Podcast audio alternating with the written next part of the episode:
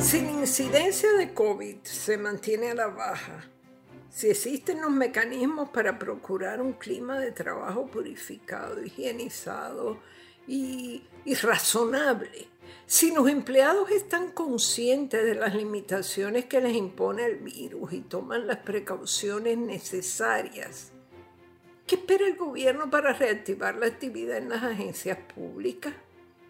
Siempre habrá una queja, sobre todo de los dirigentes gremiales, que para congraciarse con su matrícula estarán pidiendo lo imposible, o sea, que la gente siga en su casa luego de un año sin ningún control sobre quién está trabajando virtualmente quién, quién se ausenta.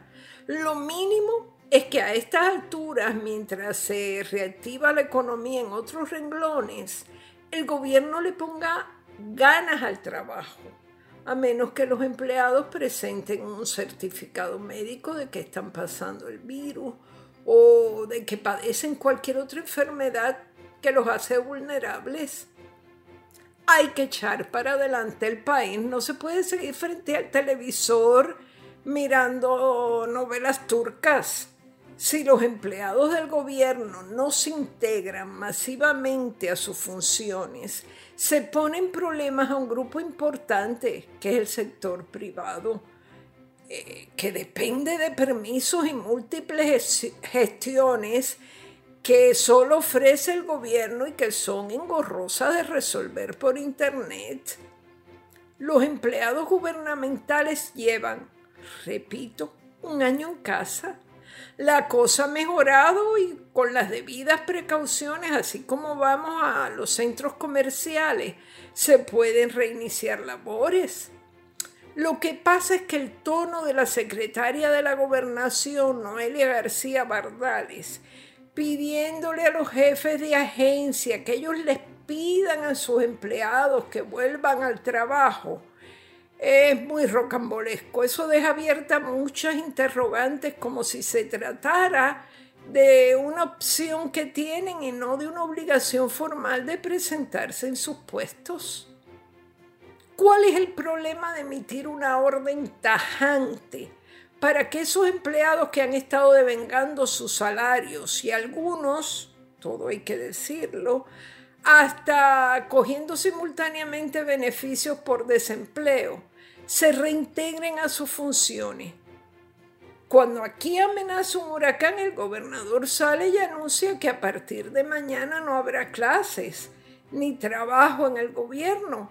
Pero una vez las condiciones retornan a la normalidad, lo que se hace tradicionalmente es avisar a través de todos los medios de comunicación que los empleados públicos se tienen que reportar a sus puestos de trabajo a partir de tal día, casi siempre es mañana también. Sabemos que la pandemia no ha sido tan efímera como un huracán, pero el país no puede seguir suspendido en este limbo de inactividad gubernamental. Los trabajadores de la empresa privada se preguntan por qué no pueden reintegrarse los empleados públicos cuando aquí la mayoría de los negocios han abierto sus puertas, eso sí, con las debidas precauciones.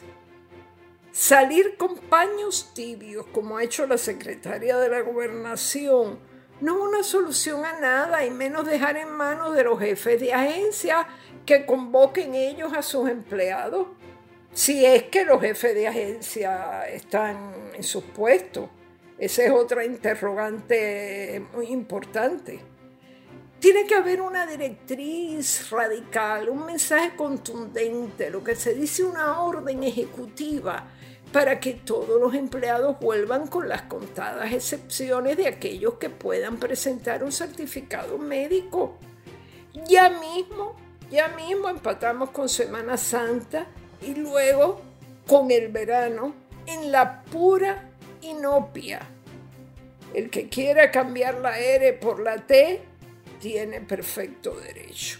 Y como enseguida caemos en Halloween, Halloween y el día del pavo, pues hasta enero no tendremos actividad gubernamental, pero me refiero a entrado enero de 2022, no se crean, y acaso febrero.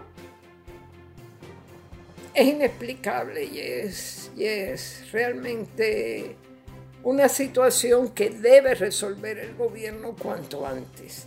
Esto ha sido maldita Montero hasta la próxima semana.